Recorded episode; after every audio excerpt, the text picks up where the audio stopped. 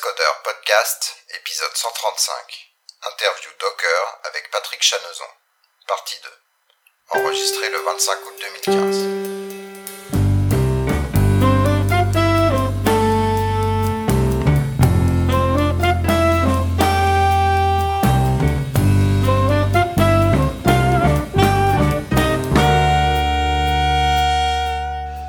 Tout le monde, euh, on a encore un petit message spécial. Cette fois, c'est de nos amis de Criteo euh, qui ont euh, la gentillesse de nous aider, nous sponsor de sponsoriser les, les cascodeurs. Et du coup, j'ai avec moi Nicolas qui a rejoint Criteo depuis un certain temps déjà et qui va nous parler un petit peu de cette société. Bonjour. Salut. Alors vas-y, dis-nous un petit peu ce que c'est Criteo et, et pourquoi vous venez nous voir alors? Alors, euh, c'est, euh, on a l'habitude de dire que c'est la, la, plus grande boîte internet dont vous n'avez jamais entendu parler. Euh, on est euh, dans euh, le métier du, du display, donc de l'affichage de bannières publicitaires. Criteo, c'est une société qui a 10 ans, qui a 7 ans maintenant, a un petit peu bousculé ce marché pour euh, faire de la bannière à la performance euh, en faisant ce qu'on appelle du retargeting ou, euh, de la personnalisation à l'extrême de, de, ces bannières. Et aujourd'hui, on sponsorise les cascodeurs parce que on est, on regarde très attentivement tout l'écosystème Java et on veut participer à la, la bonne croissance de, de, cet écosystème, en particulier à Paris. On investit aujourd'hui beaucoup dans les technologies euh, libres et en particulier euh, tous les langages au-dessus de, la, JVM. Euh, donc voilà, on, participe à cet écosystème. D'accord. Et donc si les gens seraient intéressés, ça, ça vous arrangerait qu'ils pensent à Criteo s'ils cherchent à changer de boîte, en gros, c'est ça? Ouais, c'est un peu ça. aujourd'hui, on a on a une, une R&D qui fait 270 personnes. Et euh, on continue de recruter des gens qui ont envie de faire, euh, de travailler dans euh, tout ce qui est machine learning, big data, industrialisation poussée à l'extrême, puisque aujourd'hui on a atteint une taille respectable de 15 000 serveurs dans le monde, donc on, a besoin de gens qui ont envie de travailler dans des problèmes de systèmes distribués, base NoSQL, Hadoop et tout, tout quanti, dans un environnement technique qui évolue pour intégrer de plus en plus des composants libres et euh, qui sont scalables euh, à la taille des problèmes qu'on a. D'accord. Alors moi j'ai la chance de te connaître depuis un certain temps, donc tu m'as parlé de Criteo en, en backdoor et c'est vrai qu'il y a pas mal de, de, petits projets, de petites, de petits challenges, enfin voire de gros challenges méga intéressants. donc j'encourage les gens à aller, à aller voir au moins, au moins le site et enfin le site de, de la R&D. Et, euh, et tu me disais là, avant qu'on qu'on démarre, que vous, initialement, vous étiez euh, Microsoft en fait. Oui, parce que la société, euh, il y a dix ans, elle a été fondée par trois ingénieurs, euh, dont deux euh, sont sortis de Microsoft Research en fait. Donc euh, forcément, quand ils ont ils ont créé leur algorithme, parce que la, la société a pas été créée autour d'un produit, elle a été créée autour d'un algorithme. Le produit est venu beaucoup plus tard, deux ans et demi après quand même. Et euh, bah, comme ils avaient une, une, certaine facilité autour des technologies Microsoft, qui savaient que euh, le C Sharp euh, était un bon langage, que SQL Server avait des capacités euh, qui pouvaient les emmener relativement loin, bah, ils ont commencé là-dessus, ce qui est assez logique. Et puis au fur et à mesure de l'évolution de, de, la société, on a atteint un point où tout d'un coup les, les données qu'on générait en 24 heures euh, était plus euh, était plus traitable par euh, un, un, serveur SQL serveur en, en, un temps raisonnable, c'est-à-dire en moins de 24 heures. Donc là, Criteo a mis le pied dans la barrière classique. Ah là, ouais, ça, personne peut la franchir celle-là. Euh, et donc on, on a basculé euh, sur des technos bah, qui permettent de faire du traitement euh, at scale. Euh, on l'a franchi il y a 5 ans avec les premiers clusters Hadoop, donc on a mis le pied dans l'écosystème plus euh, Linux, euh, JVM et, et, tout cet environnement-là. Aujourd'hui, on a on a beaucoup investi dedans parce qu'on avait les besoins réels. et par exemple, on a l'un des plus gros clusters Hadoop d'Europe aujourd'hui. Aujourd'hui, pour donner juste un, chiffre, les clusters Hadoop, il y a 1200 machines à, Amsterdam et on vient d'ouvrir un nouveau data center à, Paris où il y a 700 bécanes qui font à peu près la même puissance que, que celle qu'on a à Amsterdam. Et dans cette salle à Paris, il y a 5000 places de serveurs et on va on va les remplir. Donc c'est vraiment des challenges d'industrialisation, d'automatisation, euh, de programmation parallèle de systèmes distribués. Euh, je pense comme on n'en croise pas souvent. Donc euh, moi ça fait partie des, des métiers qui m'éclatent. L'environnement est, euh, est vraiment très agréable pour euh, pour faire des vrais projets intéressants. Donc voilà, je voulais dire que on recrute évidemment, mais au-delà de on recrute, on, on, veut participer à cet écosystème, favoriser les gens qui ont un, un bon impact. Super. Donc euh, les gens ils pourront le retrouver dans les, les show notes ou, euh, ou dans le tweet, mais euh, c'est labs.criteo.com, ça c'est votre site R&D, c'est ça? Ouais, c'est ça. On a un blog dédié uniquement à la partie R&D de, de Criteo. On a tout un tas de stages pour les juniors ou de carrière pass pour pour les gens qui ont un peu plus d'expérience. Et puis chemin, de carrière, ouais. chemin de carrière. Mais il faut parler français. euh, mais euh, on est présent dans pas mal de meet-up, on accueille chez nous pas mal de meet-up parce qu'on a la, la, chance d'avoir des locaux plutôt sympas euh, rue Blanche dans Paris. Et euh, voilà, on essaye d'être un bon acteur de cet écosystème. On a des projets sympas, on essaye de faire euh, vivre euh, correctement non seulement les gens qui travaillent avec nous, mais les gens qui travaillent dans, dans le même écosystème que nous. Et, et ça se passe bien. D'accord. Bah écoute, euh, merci encore euh, Critéo pour euh, pour aider les casques, enfin d'aider les cascodeurs et puis et puis tout l'écosystème en général, puisque les cascodeurs c'est un peu là aussi pour promouvoir les développeurs, l'univers Java en France. Donc merci à vous. Bah y a pas de quoi. À plus. Et donc voici la seconde partie de l'épisode Docker où on va parler de l'écosystème en général. Si vous avez raté le premier épisode, je vous encourage à l'écouter d'abord, c'est l'épisode 133. On va passer à, à l'écosystème. Donc, on a commencé d'ailleurs à toucher parce que donc Docker sur une machine, c'est bien euh, quand on est dev et voire on fait de la QA, mais après euh, en prod, on, bon, ouais. tout tourne pas sur une machine, donc tout à fait, ouais. il va falloir gérer ce truc-là. Donc, de ce que j'ai compris, il y a cette notion générale d'orchestration qui contient un certain nombre de choses. Euh, le scheduling qui va décider euh, bah, quand est-ce qu'on sur quelle machine euh, ouais. Ouais, où, où, on, où, on, lance quoi. Ouais. Le management du cluster qui dit carrément, bah là, il me faut un host supplémentaire parce que je suis un peu ras la casquette. Ouais. Euh, non, ça c'est le provisioning des nouveaux hosts et le cluster management, du coup, j'ai oublié ce que c'était. Bah, le cluster management, article, en ils fait, avaient dit qu'il y avait ces trois trucs. ouais, le cluster management, en fait, c'est euh, c'est le en fait, c'est le système qui regarde la santé de tes hosts. Euh, donc tu as le provisioning de nouveaux hosts, hein, euh, mais ensuite tu as un système qui regarde tous les hosts et qui dit là il y a de la place, là il y en a pas, lui il est mort, euh, je vais pas aller scheduler là-bas, etc. Ouais. Et du coup, quand tu partages les volumes, tu vas les partager plutôt sur un NFS pour. Euh... Ah, alors ça c'est super intéressant les volumes. Euh, jusqu'à jusqu'à juin dernier, en fait, euh, tu ne pouvais monter des volumes que sur le host local. Euh, donc, euh, si tu es dans un système distribué avec un cluster, hein, eh ben, ça posait un problème si tu voulais bouger un container d'un host à un autre. Tu vois, un système de scheduling pourrait dire ah bah tiens ton front-end là je vais là il y a une nouvelle version qui arrive, hein, je vais le dégager sur sur host A et puis je vais le lancer sur host B. Euh, si jamais tu avais monté un volume où il y avait euh, tes données euh, qui étaient sur host A, hein, elles n'étaient pas sur host B quoi. donc il y a encore en juin dernier en fait tu pouvais pas le, la gestion de volume était vraiment limitée à un host hein, et c'était un et donc c'était un problème. On a introduit un système de plugin en juin euh, sur le volume et le networking et notamment le système de plugin pour les volumes te permet d'utiliser un plugin notamment qui a été fait par Cluster HQ qui s'appelle Flocker euh, où il règle ce problème pour toi en fait. Donc quand ton container, euh, quand, le, scheduler dit euh, le, le, ton container sur host A, là, je vais le bouger vers un autre host.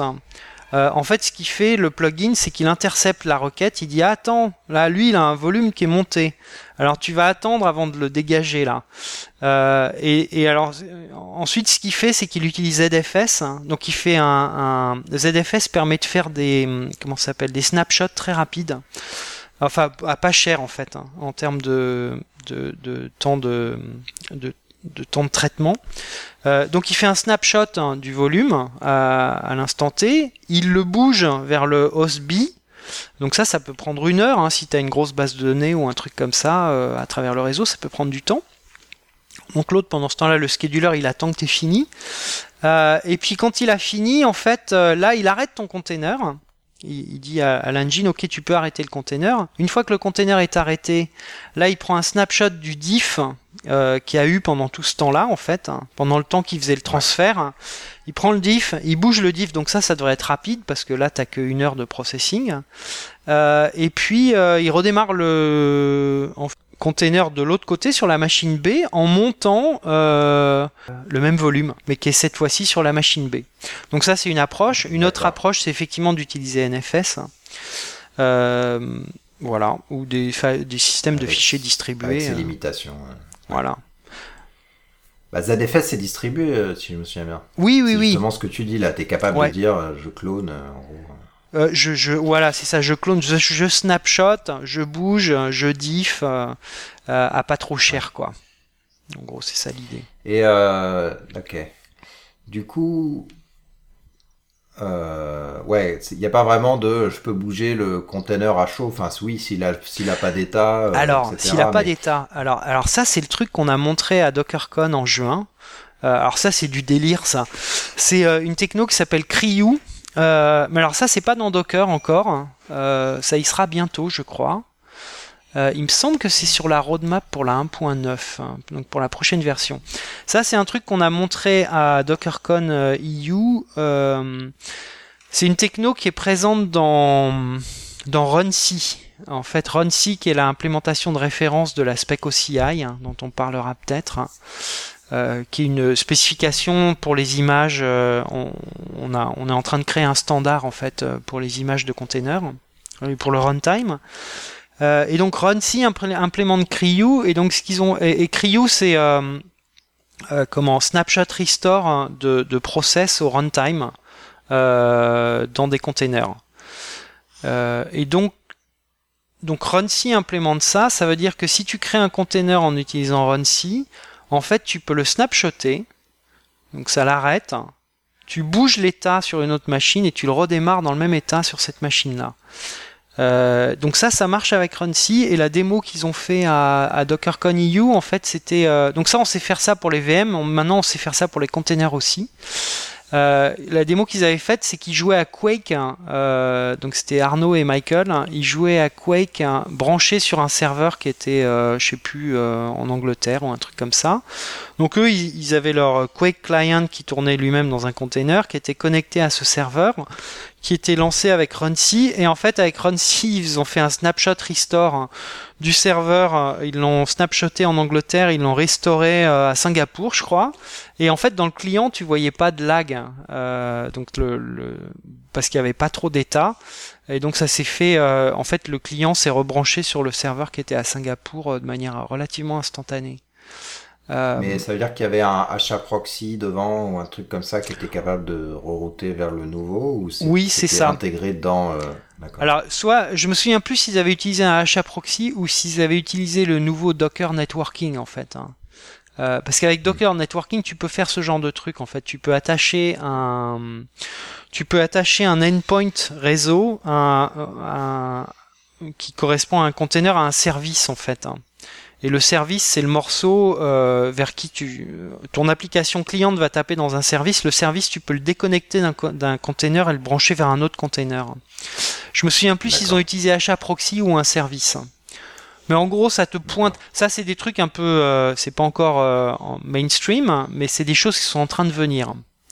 Euh, donc le networking avec la notion de service détachable, ça c'est dans la 1.8. Et Cryu, c'est dans RunC aujourd'hui, mais ce sera sans doute dans Docker 1.9. Donc ça c'est la prochaine version qui sera là dans deux mois, quoi. D'accord. Voilà. Je je sais pas si ce sera dans 1.9 ou 1.10 quoi. Tu vois, c'est je, suis pas trop sûr de la roadmap là. J'ai pas. Mais mais en gros, c'est des trucs qui sont en train de venir.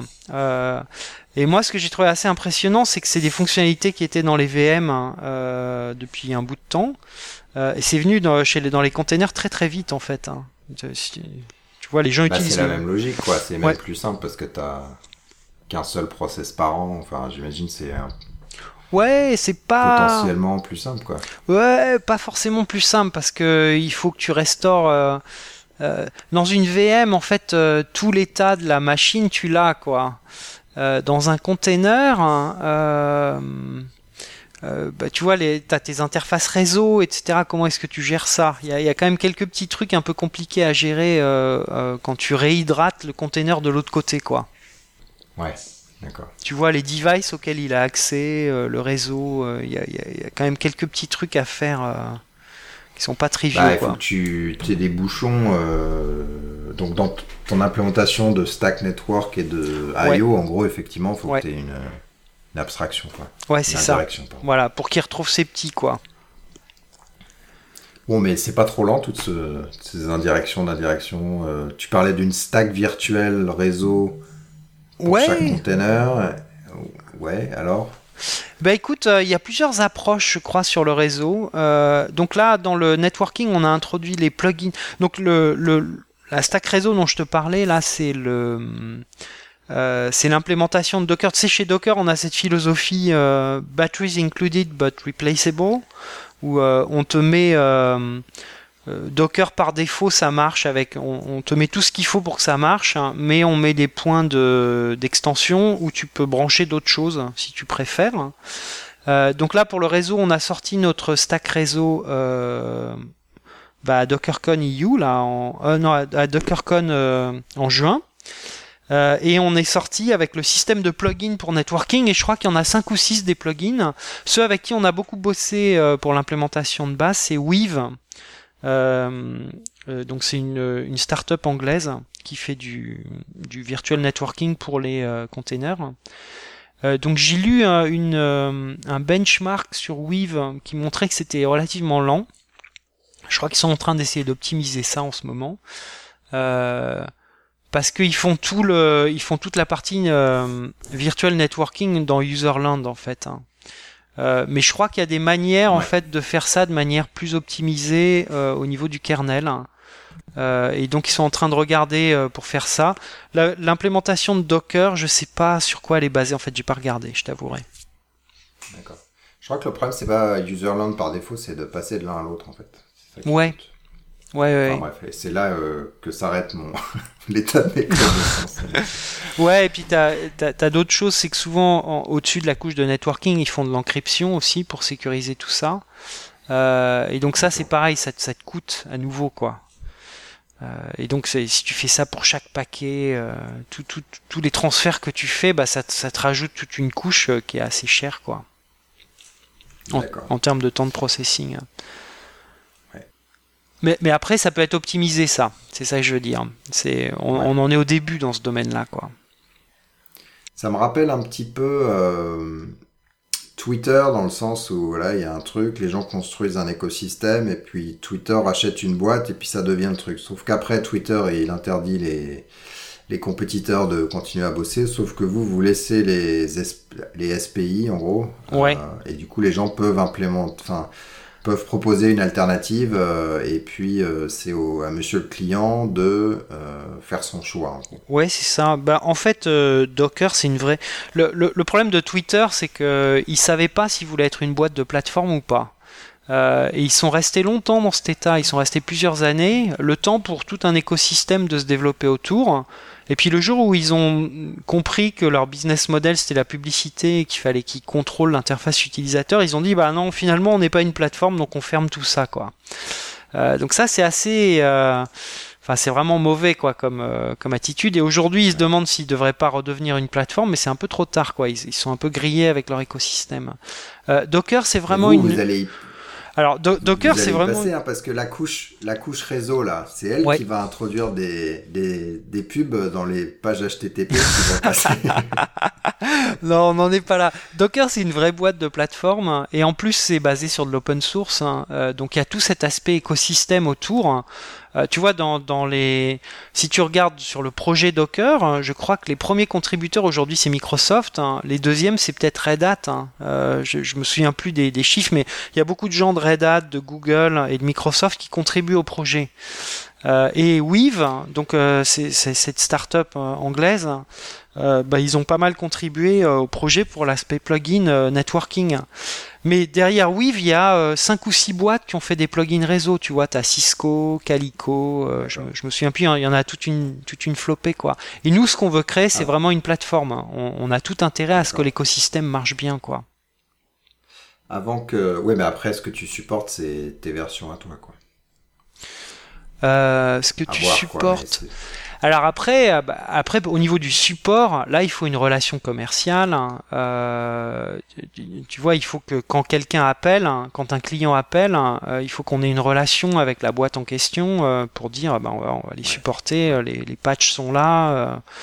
Enfin, t'as as toute une logistique, quoi. Bah, Red Hat, c'est basé là-dessus, c'est pareil. Donc, là, tu as tout cet aspect-là qui est plus orienté business, hein. mais en termes de purement plateforme, hein, on essaye vraiment de, de créer les points d'extension qui vont bien de manière à ce qu'il euh, y ait tout un écosystème qui puisse se développer autour de tous ces aspects, justement pour que ce soit prêt pour la production. D'accord. Euh, je vais lancer des mots de l'écosystème. Tu vas nous faire en une phrase chacun euh, les positionner, expliquer ce qu'ils font. Ouais. Il y en a plein, j'imagine, j'en ai oublié euh, les 9 dixièmes, quoi. Mais... Ouais. Donc il y a Kubernetes. Ouais, alors, alors Kubernetes, euh, donc c'est un mot grec. Euh, qui veut dire le gouvernail, et c'est le nom d'un projet open source de Google, euh, où en fait ils ont open sourcé une partie de Borg, qui est le, euh, en fait le cluster management system chez Google en interne, où ils utilisent des containers depuis des années. Euh, et donc, euh, moi, quand j'étais chez Google, que je m'occupais d'App Engine euh, et que qu'on voulait vendre App Engine aux entreprises, les entreprises nous ont tout. Le, message des entreprises, c'était on veut du hybride, on veut quelque chose qu'on puisse installer chez nous, en plus d'utiliser votre cloud. Et donc, le problème du cloud Google il y a 4-5 ans, c'était que Google n'avait pas d'offre hybride. Euh, et en fait, avec Kubernetes, hein, euh, ils ont une offre qui s'appelle Google euh, Container Engine, qui est une offre hostée où tu, tu, peux scheduler tes Docker containers chez, dans le cluster de Google. Et Kubernetes, en fait, c'est la version open source de ça que tu peux installer on-premise. donc en fait, c'est l'offre, c'est l'offre on-premise de Google. Voilà. Euh, alors moi j'ai pas mal bossé avec Kubernetes. En fait, j'ai fait pas mal de docs sur comment installer ça sur Azure. Euh, le problème de Kubernetes, c'est que c'est assez compliqué. C'est un gros système. Euh, il y a des notions un peu différentes que dans Docker. Donc tu as une notion de replication controller. de services qui, qui, sont les load balancers. Le replication controller, c'est le nombre de répliques que tu veux pour chaque service. Tu as euh, et, et, et, pour installer un cluster Kubernetes, hein, en fait, ça s'installe très bien sur Google Compute Engine et c'est optimisé pour ça, euh, mais ça marche pas bien du tout sur Amazon et sur Azure. Euh, donc, je dirais le, c'est une offre relativement complexe à, mettre en œuvre, hein, qui est assez puissante. Et le scheduler est vraiment intéressant là-dedans, euh, mais mais c'est complexe à mettre en œuvre et ça marche bien vraiment chez Google. Euh, moi, pour le, j'ai passé un mois à essayer de le faire marcher sur Azure. Hein, et récemment, j'ai vu des bugs euh, parce que je suis toujours, en fait, c'était, enfin, j'avais écrit une partie de la doc avec les gens de Weave justement pour euh, comment installer Kubernetes sur sur Azure. Et j'ai vu récemment qu'il y a des gens qui, qui avaient du mal avec avec cette doc, donc ça marche pas très bien, quoi. Ça marche pas très bien sur Azure et sur Amazon. ça marche très très bien sur Google. Donc je dirais c'est une, grosse usine à gaz. Une fois que tu l'as installé, euh, ça te donne des services pas mal, mais c'est relativement complexe à apprendre et à installer et à maintenir. Voilà, donc dans, dans, les offres d'orchestration, je dirais, il y, en, a trois grosses. En fait, il y a Kubernetes, Mesos et Swarm. Euh, D'accord. C'est un peu les trois. Euh, on en avait déjà parlé avec, avec Sam un petit peu. Euh, ça s'appuie sur les LXC, ça s'appuie pas nécessairement sur Docker alors, euh, en tant que tel. Alors maintenant, maintenant je crois qu'ils ont Docker, il me semble. Euh, parce qu'on a fait une intégration avec Mesos en fait. Depuis, donc Mesos s'appuyait sur les LXC. Maintenant, Docker a tellement de, de traction en fait que leurs clients leur ont demandé comment est-ce que j'orchestre des containers Docker avec Mesos. Euh, donc ils ont fait une intégration Docker où en fait euh, euh, ils ont créé un Mesos framework hein, qui est Swarm. Donc ils ont fait Swarm comme un Mesos framework. Donc, l'idée c'est qu'avec le Swarm framework, quand tu l'installes, hein, toi tu causes à Swarm. donc ton Docker client cause au, Swarm Daemon. Et le Swarm Daemon, lui, reçoit des, pour scheduler des containers, et le Swarm Daemon reçoit des offres du cluster Mesos. Euh, et donc des offres qui sont qualifiées pour, par les hosts qui ont Docker installé dessus. Euh, et donc c'est Mesos qui va faire le scheduling, mais derrière ton container tourne dans un démon Docker. Donc toi tu interagis avec Swarm, ton container il tourne dans un démon Docker et Mesos fait le scheduling au milieu. D'accord. Voilà. Euh, Docker Compose. Alors, euh, d'abord, j'aimerais parler de Swarm parce que Docker Compose c'est un peu ah, orthogonal. Hein. euh, Je dirais pour l'orchestration, c'est-à-dire la partie où tu as, euh, où toi, tu as créé ton container, tu es prêt à le faire tourner et tu veux causer à un, une fabrique hein, ou à un engin qui va faire tourner euh, tes containers à plein d'exemplaires et les faire tourner, etc. Il y a trois grandes offres. Il y a Swarm, Mesos et Kubernetes. Mesos, hein, ça vient de chez Twitter, hein, c'est assez mûr, hein. euh, c'est un peu l'usine à gaz à installer, euh, mais euh, ça marche pas mal. Kubernetes, ça marche très bien chez Google, c'est relativement compliqué aussi à installer. Et Swarm, en fait, euh, c'est typique de Docker, hein, c'est-à-dire c'est euh, le truc super facile à installer. Euh, tu peux l'installer sur des machines existantes, tu peux... et en gros, c'est juste, ça utilise la même API que Docker, et en gros, tu mets un démon Swarm en face de plein de Docker Engine existants. Et toi, ton client, tu vas causer dans la Docker, en utilisant la Docker API à Swarm, et tu vas lui dire voilà, j'ai tous ces containers à déployer. Et Swarm, en fait, il va te les déployer sur euh, tous tes Docker Engines qui sont derrière. Euh, voilà. Et en fonction, alors tu peux mettre des contraintes et des trucs comme ça. Euh, et donc c'est relativement simple à, à, installer, à déployer. Tu peux installer ça sur ton laptop ou dans le cloud. Et c'est intégré avec Docker Machine. Donc quand tu provisionnes des machines, en fait, tu peux dire, ah, bah, cette machine là, elle va faire partie d'un Swarm Cluster. Et puis cette machine là, ça va être le Swarm Master. Euh, donc en fait, en 10 minutes, tu peux provisionner ton Swarm Cluster euh, sur Azure, quoi. C'est relativement simple. Euh, et Docker Compose, alors dans ce, dans ce monde de l'orchestration, là en fait c'est un moyen déclaratif hein, de spécifier tous les éléments de ton application distribuée et les liens entre eux euh, et en fait, quand tu fais un Docker Compose Up, à partir de cette, euh, euh, à partir de cette description, lui va te scheduler tous tes containers. et alors, il est intégré à, quand tu causes à un Docker Engine, il va te scheduler tous tes containers sur ce Docker Engine. Si tu causes à Swarm, il va te les scheduler à travers un Swarm cluster. et, et dans, en fait, il est en train d'être intégré avec justement l'aspect networking across cluster dont je parlais avant. Euh, et donc quand tu, utilises Compose, hein, plus Swarm, hein, plus Docker, plus le nouveau networking euh, euh, engine, en fait tu commences à avoir un truc qui est assez puissant et super simple à utiliser quoi. C'est-à-dire tu lances quelque chose, tu fais un Docker Compose Up sur ton laptop, tu peux tester ton appli avec tes 10 services qui tournent, puis quand tu as fini, tu tu changes la target, tu fais un Docker Compose Up vers ton vers ton cluster de QA ou de production quoi. D'accord. Euh, CoreOS.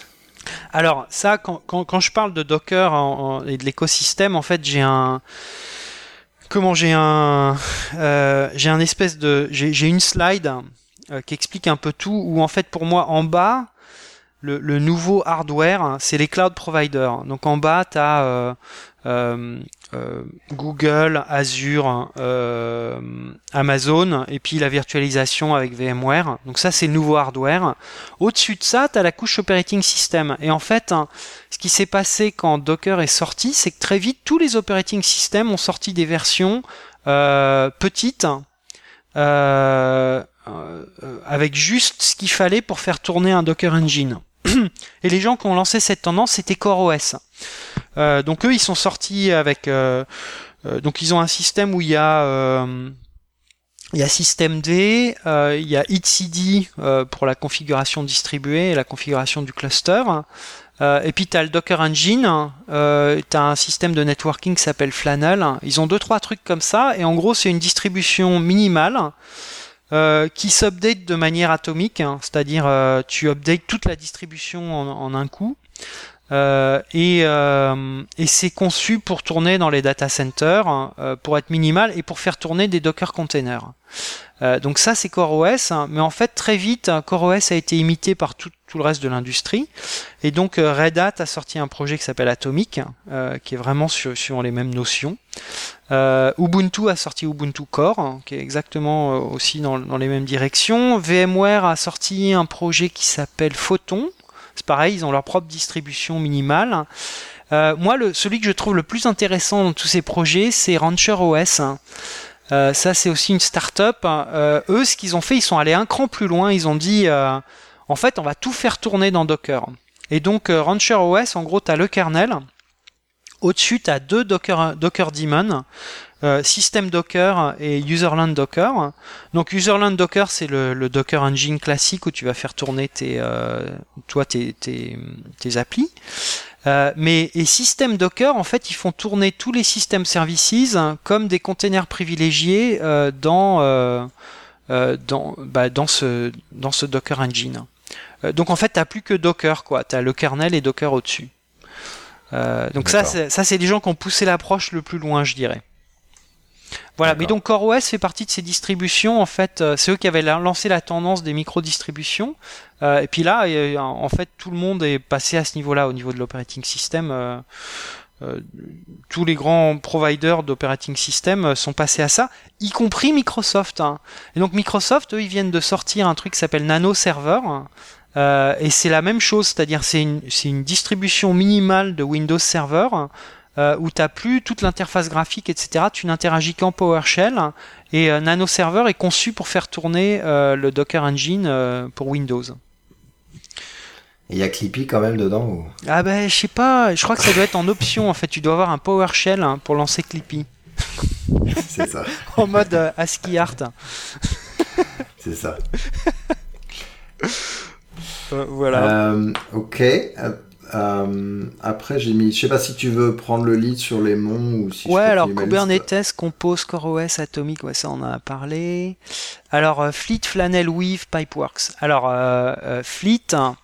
Euh, Fleet, c'était un petit truc d'orchestration de CoreOS, hein, mais en fait, je crois qu'ils ont Enfin, moi, je l'ai utilisé pas mal. C'est assez limité en fait. Hein. Euh, c'est à peine meilleur qu'un shell script. Hein.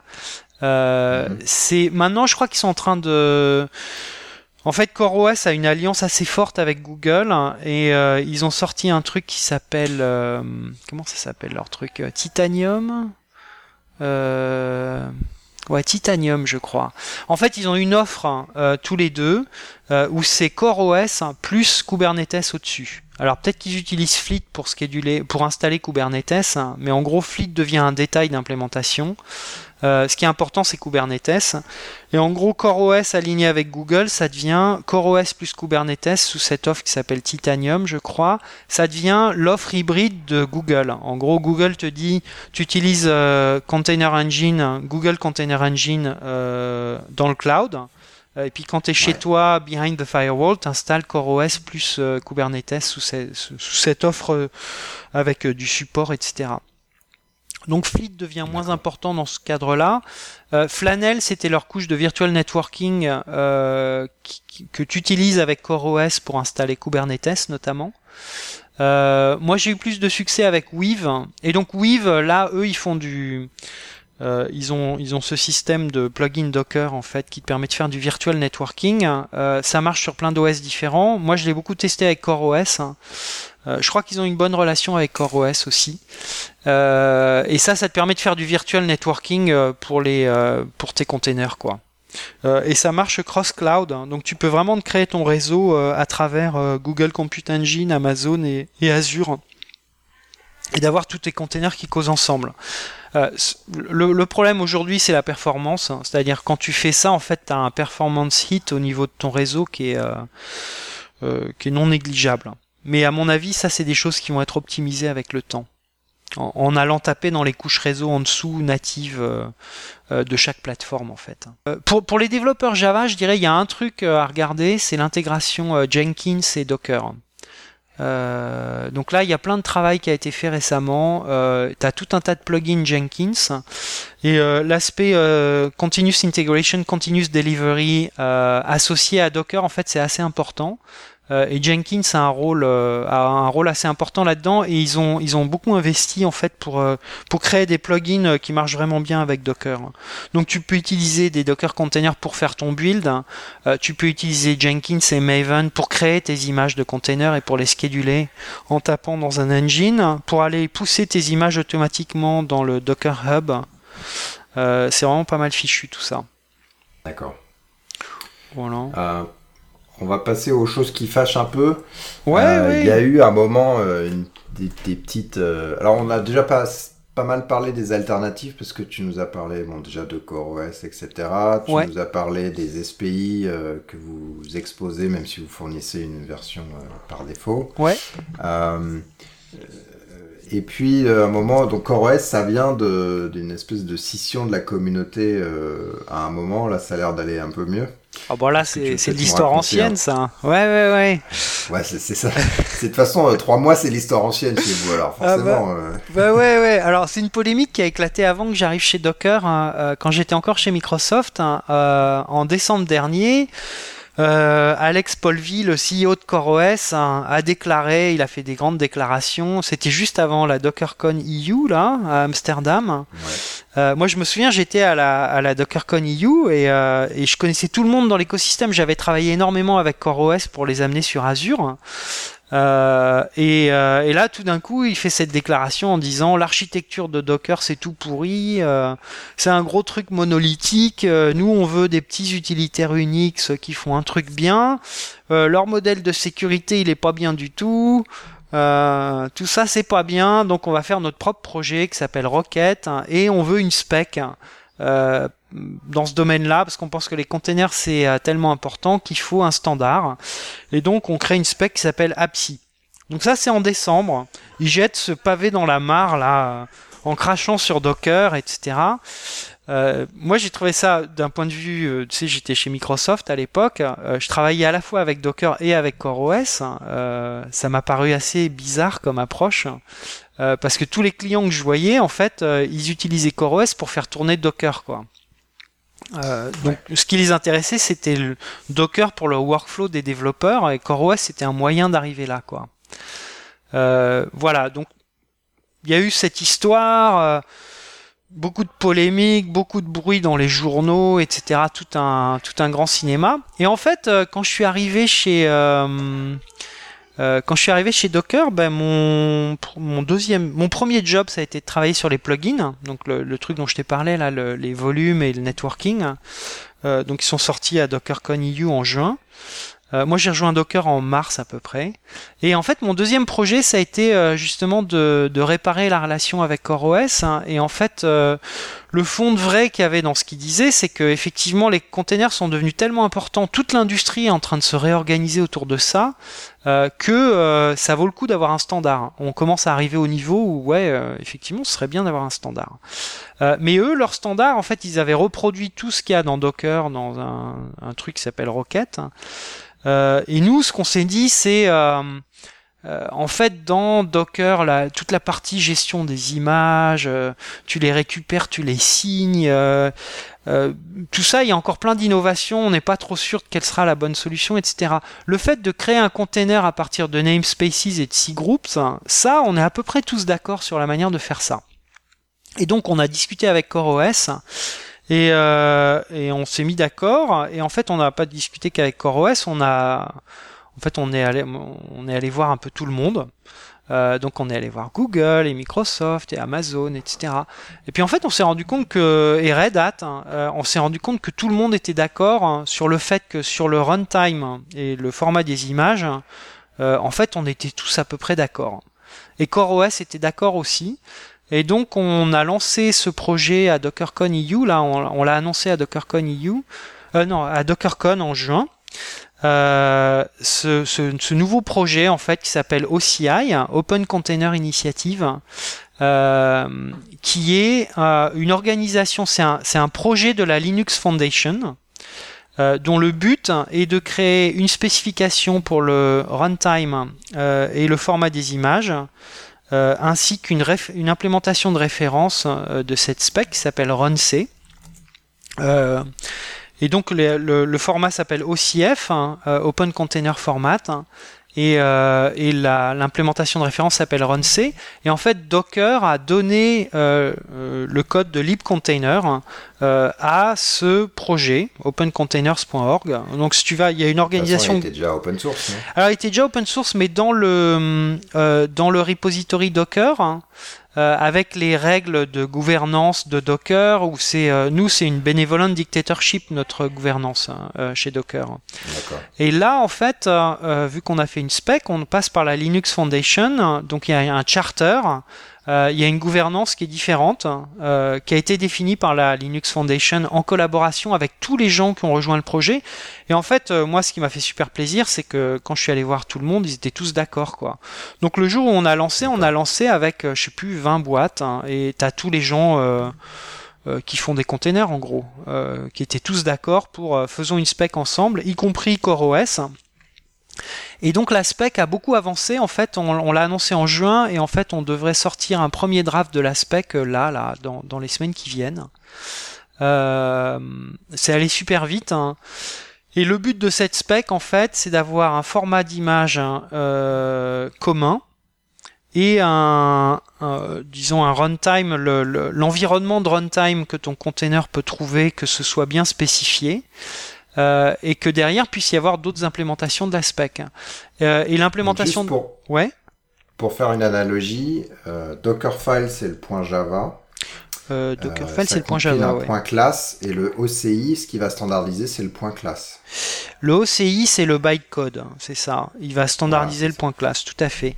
Et d'ailleurs, c'est en fait c'est une très bonne analogie euh, dans le parce que ce qui est important en fait, c'est la compatibilité, la backward compatibility avec tous les milliers de containers euh, d'images que les gens ont créés sur Docker Hub. Euh, donc ça, tout le monde veut euh, veut maintenir ça. Et donc ce qu'on a fait en fait, c'est un format en dessous, un cran en dessous du niveau bytecode en fait, où où on peut compiler des images Docker V1, Docker V2, parce qu'il y a plusieurs formats d'images Docker, et des images APC vers ce format. Et ce format derrière, tu le fais tourner avec RunC, qui est l'équivalent de la JVM en fait. Hein. D'accord. Et donc RunC, ce qu'il fait, c'est qu'il prend une description. Donc tu as un fichier JSON hein, de, paramètres où tu vas spécifier tous les détails hein, de comment tu veux créer ton container, quel namespace tu veux, quels cgroups, euh, euh, quels directories vont être montés. Euh, quel réseau, euh, quel réseau il aura accès. Donc tu spécifies tout ça dans ce JSON file. L'aspect, en fait, c'est l'aspect de ce JSON file. Donc tu as des aspects qui sont cross operating system et architecture, euh, comme bah, la mémoire auquel tu vas lui donner accès par exemple. et puis tu as des aspects namespace et cgroup, c'est spécifique à Linux. tu auras d'autres aspects qui vont venir de Windows. tu as des aspects qui marcheront que sur Intel, donc ça va être l'architecture euh, tu vois l'architecture Intel. Ensuite, tu auras, des trucs qui marcheront que sur ARM. Intel, je crois qu'ils ont des extensions de sécurité, des trucs comme ça. Donc, on, définit un truc relativement flexible où on va pouvoir avoir des extensions qui sont spécifiques à, chaque plateforme, mais avec un cœur commun. Euh, et où euh, bah, maintenant CoreOS avec Rocket, ils vont pouvoir implémenter cette spec. Euh, et puis Docker en fait va utiliser runc parce que runc c'est notre code. Hein. On l'a donné à la Linux Foundation, mais on va les prochaines versions de Docker vont utiliser runc en dessous pour lancer les containers en fait. Hein. D'accord. Mais quand on dit euh, ce OCI, quand même, à un moment quand j'installe, euh, je sais pas, quand j'installe less, tu vois, l'utilitaire, ouais. je l'ai mis dans un dans un container. Et, ouais à un moment, il, ce binaire-là, il est quand même euh, copié littéralement dans le dans l'image, quoi. Il n'est pas ah virtualisé au sens exécution. Ouais, ouais, il est complètement dans l'image. En fait, RunC, tu peux l'utiliser aujourd'hui, hein, ça marche. Hein. Euh, donc ça se compile et, ça marche. Il y, a des, il y, a des, exemples sur le site web. Et en gros, RunC, euh, tu, tu, tu as ce fichier JSON où tu définis comment tu veux que le truc tourne, et dedans tu lui spécifies un root file system, donc c'est un file system quelque part euh, sur ton, dans ton file system existant. Et lui, ça va être sa base. Et, donc ce que tu fais, c'est que tu prends une image Docker, euh, tu l'exportes sous format tar, et puis tu l'untar quelque part dans ton directory. Euh, et puis derrière, tu fais runc euh, de, de, de slash bin slash sh dedans, quoi et tu te retrouves dans un shell, dans un container sur ce root file system et tu as accès à rien d'autre en fait. Ouais, donc cette histoire de combat de communauté, je dirais avec OCI, en fait, on a un peu réglé le problème. Euh, en termes de specs, c'est super intéressant parce qu'il y a une autre, une autre fondation qui a été créée aussi sous la Linux Foundation qui s'appelle CNCF. Je sais pas si tu as entendu parler de ça. Euh, c'est la Cloud Native euh, Cloud CNCF Cloud Native Container euh, Foundation ou un truc comme ça. et en gros, ça c'est une fondation qui a été créée par Google, hein, ouais, Computing, qui a été créée par Google autour de l'orchestration. et alors là, c'est un peu plus réduit. Donc nous, on est dedans, hein, Docker, mais par exemple, Microsoft et Amazon ne sont pas dedans. Euh, et donc là, eux, ils ont donné Kubernetes à cette organisation. Et là, eux, ils veulent faire des specs et des référents stacks euh, autour de l'orchestration. Et nous, dans OCI, on, on, a vraiment fait quelque chose où on s'est limité à un scope très petit, où on a dit, en fait, il faut spécifier que les choses. Une spec, c'est pas fait pour euh, innover, c'est fait pour spécifier des choses sur lesquelles les gens sont déjà d'accord. Euh, et donc le, format d'image et le runtime, là tout le monde était d'accord là-dessus. Quand tu commences à parler d'orchestration, il y a une compétition énorme en ce moment, euh, notamment entre Swarm, Mesos et Kubernetes. Mais il y en a plein d'autres. Cloud Foundry est en train de se réinventer là-dedans. Et des orchestration engines, il y en a une quinzaine. Euh, donc là, tu, si tu regardes mon, j'ai tout un talk là-dessus avec plein de détails sur chacun de ces engins-là. Euh, et en gros, euh, dans ce domaine-là, il y a beaucoup plus de compétition. Et donc CNCF, ils essayent de créer des specs dans ce domaine-là. Pour moi, c'est un peu trop tôt de créer des specs. On va participer quand même. Ce qu'on va essayer de faire, en fait, c'est de créer des références stack euh, qui sont interopérables. Euh, un peu comme le job qu'on avait fait avec Mesos, hein, où on a fait marcher Mesos et Swarm ensemble, en fait. Hein. donc là, on est en train d'explorer comment on va pouvoir faire marcher Swarm avec Kubernetes. Et donc le but euh, de cet organisme, en fait, c'est d'avoir des stacks de référence d'orchestration qui sont interopérables. Euh, ce qui permettrait aux clients, en fait, d'aller choisir euh, des engins d'orchestration sans avoir peur d'être complètement loqué dans, dans l'un ou l'autre. Voilà. Et est-ce que ça, l'idée, c'est aussi de pouvoir swapper un morceau avec un autre? Bah, c'est ça. Alors nous, en tout cas chez Docker, c'est notre approche. Hein. Donc tu vois, on, par exemple sur, euh, on a on a toujours la même approche, hein, euh, batteries euh, included but swappable. Donc pour le, par exemple pour pour Swarm, on a rendu notre engin de scheduling swappable et on peut mettre Mesos à la place. Là, on est en train de regarder comment on peut faire ça avec Kubernetes. Bon, Kubernetes, c'est un peu une autre histoire parce qu'ils ont, ils ont tout un tas d'autres concepts autour. Ils ont le concept de pod où c'est plusieurs containers, euh, mais qui partagent certains trucs. Donc la, la sémantique est un peu différente. D'accord. Bon, sinon, on va passer à la productisation, qui sera notre dernier grand sujet. Oui. Euh, juste avant, on va quand même adresser le truc qui, qui est ressorti, parce que visiblement, tu dis que c'était un petit peu vieux, qui est ce site boycottdocker.org ou un truc dans ce goût-là. Ah ouais, euh, ouais.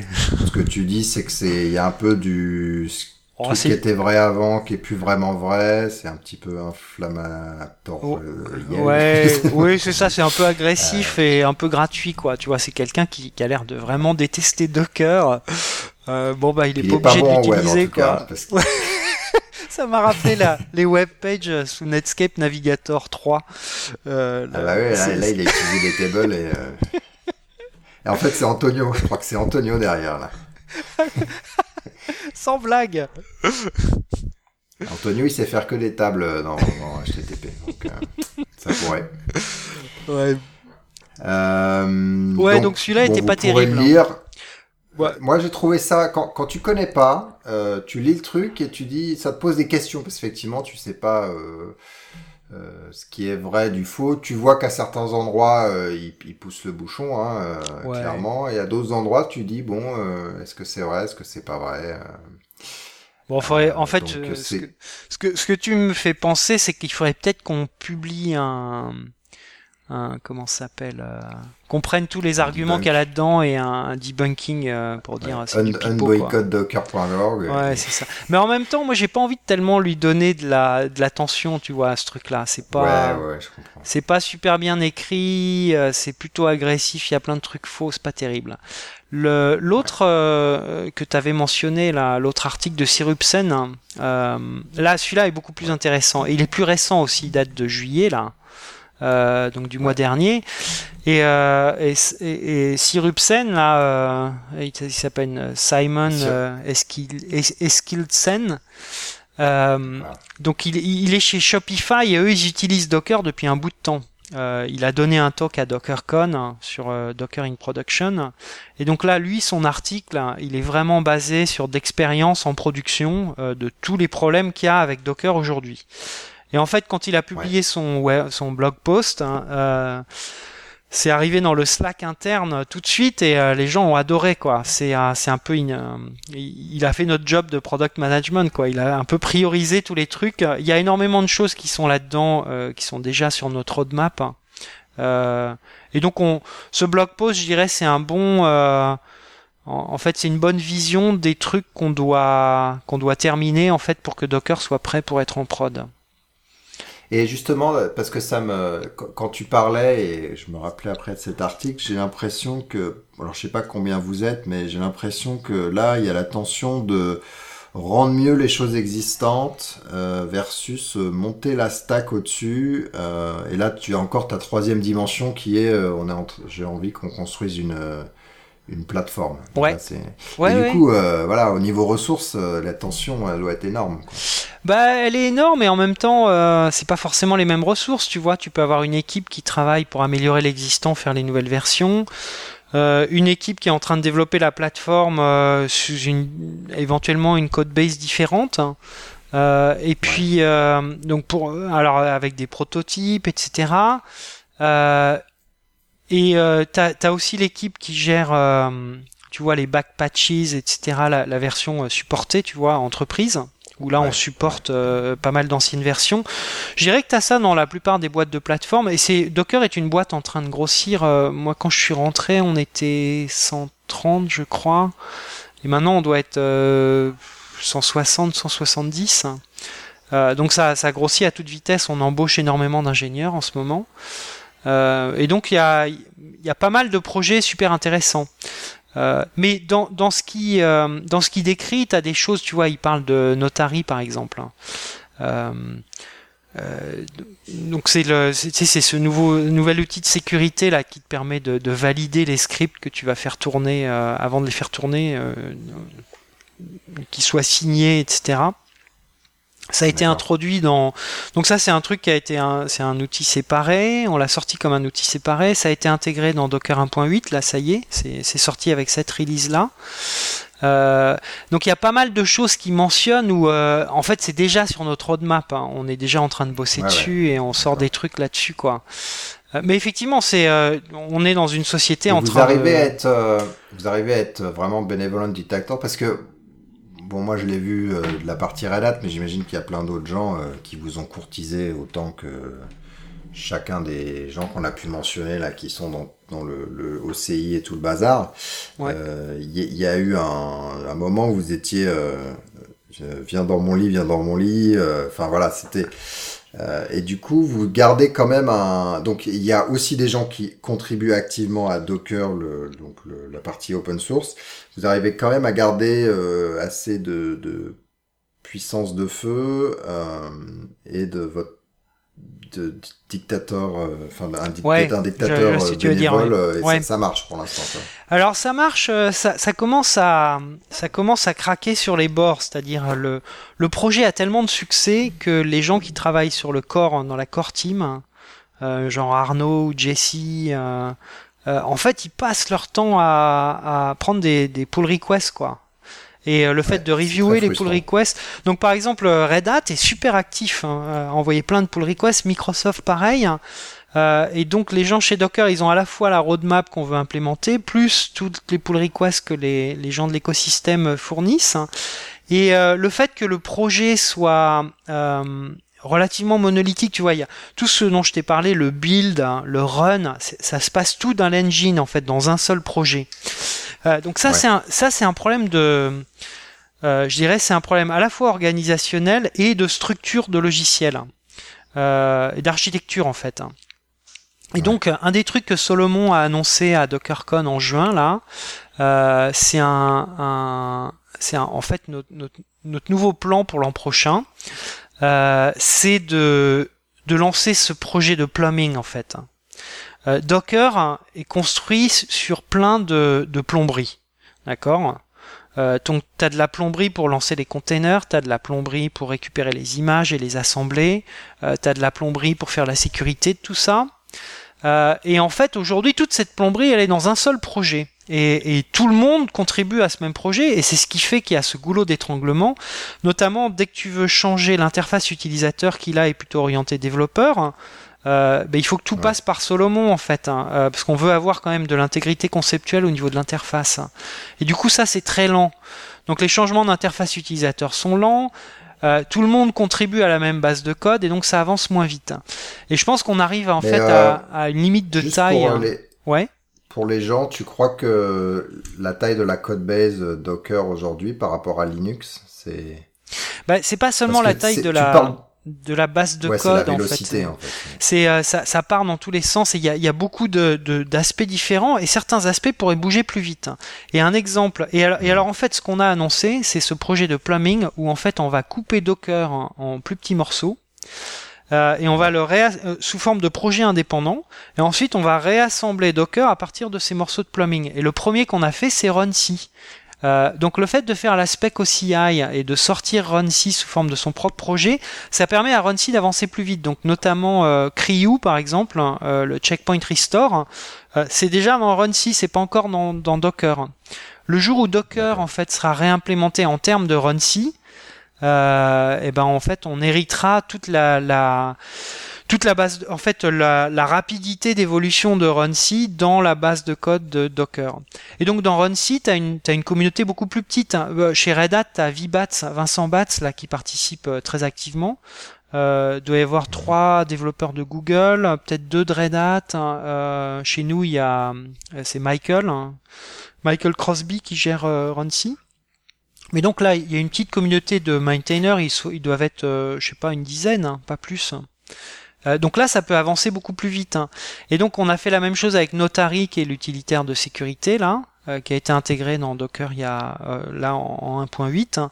Et je pense que vous allez voir ça dans l'année qui vient, en fait, où on va essayer de d'extraire de plus en plus de plomberie de Docker.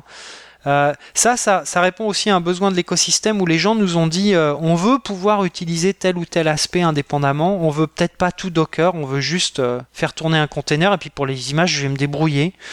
Ou je veux juste vérifier. Notamment Shopify qui disait bah moi l'isolation je m'emballe. Ouais, c'est ça. Je m'emballe le cocotier donc je veux pouvoir aller plus vite et taper directement sur je sais pas le network natif par exemple. Voilà, c'est ça. Je dis peut-être une bêtise hein, mais. Non, non, mais c'est ça. C'est-à-dire, euh, en fait, les gens veulent du contrôle. Hein. Euh, et du contrôle, ça veut dire avoir plein d'utilitaires comme à la Unix, en fait. Hein, c'est vraiment la philosophie Unix, avoir plein de petits utilitaires que tu peux utiliser séparément et t'es pas obligé de les utiliser tous ensemble. Par contre, si tu veux, ils marchent bien tous ensemble. Et Docker, en fait, ça devient une intégration de tous ces utilitaires avec un, un, un mode de fonctionnement. Euh, en anglais on dit opinionated, avec une opinion assez forte euh, sur comment un développeur développe. Hein. et à, ce moment-là, te donnant des gains de productivité. En français, on dit berrichon, je crois. je vais peut-être me faire engueuler. là, tu t'es fait plein d'ennemis tout d'un coup. là. J'aurais pu faire pire, hein, enfin plus dangereux. ouais, donc euh, voilà, c'est. Euh, D'accord. Euh, on va, on va peut-être laisser les gens euh, lire cet article qui est, qui est très bien fait, détaillé. Il parle notamment de comment est-ce qu'on extrait les secrets des, des images parce que euh, ouais, alors les entre secrets, la prod prod et les devs, c'est voilà, c'est pas tout à fait la même chose. Donc là, Ansible, ils ont fait des trucs intéressants. Moi, je trouve, par exemple, voilà, il y a alors il y a Ansible qui a une solution, il y a Volt euh, de, de Mitchell Hashimoto qui est, qui est assez sympa. Euh, Kiwis, euh, je crois que c'était un utilitaire qui était fait chez Square. Euh, D'ailleurs, je me demande si c'était pas fait par notre, euh, les gens de notre security team là, euh, Diogo et Nathan. donc il y a tout un tas de, de, systèmes en fait qui existent pour gérer les secrets et ça vaut le coup de regarder dans ce domaine-là. Ouais. Euh, qu'est-ce qu'il parlait du garbage collection des vieilles images parce qu'on a parlé que chaque layer était Ah. stocké donc effectivement Ouais. à un moment quand est-ce qu'on les enlève? Voilà, c'est alors quand tu es Euh, en dev, monde- quand que Ouais. tu vois quand tu es en dev sur ta machine, moi régulièrement, je tue ma VirtualBox, je vais effacer toutes les virtual machines là-dedans et puis je les recrée et je repars de zéro. Euh, quand tu es sur une machine en prod, tu fais pas ça quoi. Euh, et donc il n'y a, pas de garbage collection pour les images aujourd'hui. Alors les gens écrivent des scripts bash euh, pour regarder celles qu'ils peuvent euh, supprimer, etc. C'est vrai qu'il faudrait que ce soit dans le système, que ce soit fait automatiquement quoi. Ouais. Et puis après, il parle de certaines euh, fonctions, que ça soit au niveau du kernel euh, ou que ça soit au niveau de ce fameux euh, système de fichiers euh, copie en copie sur euh, sur lors de l'écriture. Ouais. Euh, où bah euh, c'est pas forcément euh, mature mature aujourd'hui, euh, notamment en prod, parce qu'il parle spécifiquement de la prod où il se dit bah est-ce que vous Ouais. avez confiance de laisser vos données euh, sur X ou Y quoi. Ouais. Donc c'est intéressant, c'est l'état de l'art euh, au jour où il a écrit. Et euh, comme tu disais, ça évolue, euh, ça évolue très vite. Ouais, et ce que j'adore dans ce blog post, c'est que il connaît vraiment Docker inside out, hein, et donc euh, très souvent il dit bah là il y a tel problème, et puis c'est décrit dans tel issue sur GitHub. hein, euh, et donc là, si tu vas voir l'issue, tu vas pouvoir voir où ça en est aujourd'hui. Tu vois, il- cet article est paru en juillet. Euh, à mon avis, euh, enfin, ce- ce- en fait, ce serait sympa d'aller le revoir dans trois mois, tu vois, ou dans deux releases, euh, histoire de voir euh, comment on a progressé là-dessus, quoi. Mais c'est un très bon article, ça te montre un peu quelles sont les limitations et quels sont les aspects où- sur lesquels on doit s'améliorer, quoi, pour en faire une vraie plateforme de prod. Et le truc énervant, c'est que sur sa photo, il a l'air d'avoir 17 ans et que en pratique, il doit pas en avoir beaucoup plus. Ça, c'est le truc qui m'a fait marrer. euh, ça ça m'est arrivé assez souvent chez Google. Je me souviens le jour où Brad Fitzpatrick était venu chez Google, hein, quand il a rejoint la boîte, hein, avec un collègue, là, avec Brad, on, on le regardait et puis on se disait, mais euh, en fait, on, on croyait voir un, on s'attendait à voir un vieux barbu euh, avec des sandales. euh, euh, qui, a- qui avait 10 ans de plus que nous et puis il arrive il est tout jeune euh. il a déjà créé 10 fois plus de logiciels que nous et euh, voilà quoi des fois tu te dis euh, enfin tu, tu vois tes ça, limitations quoi hein. hein, ouais c'est ça ouais Euh, J'ai sauté un sujet, donc euh, on va peut-être parler rapidement de la boîte Docker. Donc tu as déjà expliqué un petit peu, le, en tout cas, l'orientation euh, existante du business model, donc cette notion de, euh, de Docker Hub, de ouais Docker euh, Hub version entreprise tout ça euh, ce, qui, ce qui est intéressant dans la boîte c'est que enfin en tout cas pour moi là c'est une boîte qui a été créée par des Français Ouais. qui sont venus à San Francisco euh, Euh, c'est euh, en fait le, le cœur de la boîte, c'est euh, c'est un peu tous des anciens de l'Epitech. hein. Euh, et donc ils sont venus à San Francisco pour créer cette boîte qui s'appelait Dot Cloud, hein, qui était une boîte de plateforme euh, à l'époque d'App Engine en fait. hein. Euh, donc quand App Engine était à la mode, quand App Engine a créé cette notion de plateforme as a service, eux ils ont créé une plateforme euh, un peu plus euh, euh, multilingue que App Engine, donc eux ils faisaient PHP et, Ruby et tout un tas d'autres euh, d'autres langages, alors qu'App Engine faisait que Python au début, et puis Java après. Euh, donc ils ont créé cette plateforme as a service multilingue, euh, polyglotte, hein. et en fait euh, c'est le moment où les plateformes ont un peu décollé et Heroku s'est fait racheter par Salesforce. hein. Et eux, ils sont un peu restés le bec dans l'eau, quoi. Ils, avaient du mal à avoir des clients, ça décollait pas. Les plateformes, c'était vraiment trop limité. Les développeurs commençaient à dire, ouais, c'est sympa, j'ai des gains de productivité avec un plateforme as a service, mais euh, je suis quand même trop limité. Et euh, en tant que business, ils avaient du mal. Je sais plus combien de temps, d'ailleurs, au bout de combien de temps, mais au bout de quelques années, euh, ils étaient, ils allaient pas bien du tout. Et puis, euh, en fait, Solomon, le, fondateur de cette boîte, a dit, bah là, il y a un petit bout de code là dans qu'on utilise pour construire notre plateforme. Euh, ça, ce serait intéressant d'en faire quelque chose et de l'open sourcer. Et donc c'est ce qu'ils ont fait, quoi. Ils l'ont open sourcé et, euh, et, ce truc, ils l'ont open sourcé sous le nom Docker. Euh, il est allé présenter ça à PyCon euh, il y a deux ans. Et en fait, euh, à partir de ce moment-là, ça a explosé, quoi. Euh, et ils ont ils ont pivoté la boîte autour de Docker. Hein. Euh, donc ils ont laissé tomber euh, la partie .cloud, euh, la partie pass, etc. Ils sont focalisés là-dessus et en fait depuis c'est un, c'est une adoption comme, enfin, tu vois, j'ai, jamais vu ça depuis Netscape, depuis le browser en fait. Hein. Voilà. Donc c'est une boîte créée par des Français. Euh, le business model, hein, c'est euh, bah, de vendre du software et du support aux entreprises. Hein. Euh, et puis on a une version online de, du hub aussi où tu peux acheter des, repositories. Tu as une version software as a service hein, du hub où tu peux acheter des repositories privés si tu veux. et puis voilà, et puis alors maintenant ça s'est internationalisé, il y a beaucoup plus d'Américains, je, je sais même pas s'il y a une majorité de Français dedans ou pas, euh, mais moi, en fait, c'est la première fois de ma carrière parce que j'ai bossé que dans des boîtes américaines euh, où depuis que je suis aux États-Unis, où je parle français euh, de temps en temps au bureau, quoi. donc ça fait carrément plaisir. ça fait carrément plaisir et puis t'as un aspect. T'as un aspect très innovant en fait. Hein. Solomon est très branché design et innovation. Il réfléchit beaucoup à l'aspect tu vois, je vais pas m'arrêter là. Ok, c'est un succès ce qu'on a fait jusque là, mais euh, c'est quoi l'étape d'après? Comment est-ce que je continue à innover? Et ça, c'est le même genre de réflexion que se faisaient euh, Larry et Sergey en fait chez Google. Hein. Euh, comment est-ce que je construis une organisation qui continue à innover, qui se repose pas sur ses lauriers? Et donc là, lui, il est quoi? Il est CTO, c'est ça? Fondateur et CTO. C'est le fondateur et CTO, voilà, c'est ça. Et, et en fait, enfin moi, il me rappelle euh, il me rappelle Marc Andreessen, quoi. Euh, c'est-à-dire, euh, c'est un vrai visionnaire technique hein, avec une vision plateforme et et un sens du design. C'est-à-dire ce qu'il a créé avec Docker, il a assemblé avec beaucoup de goût un ensemble de technologies qui existaient pour créer quelque chose qui est beaucoup mieux que ce qui était ce qui existait avant, quoi. et qui est plaisant à utiliser au jour le jour. Hein.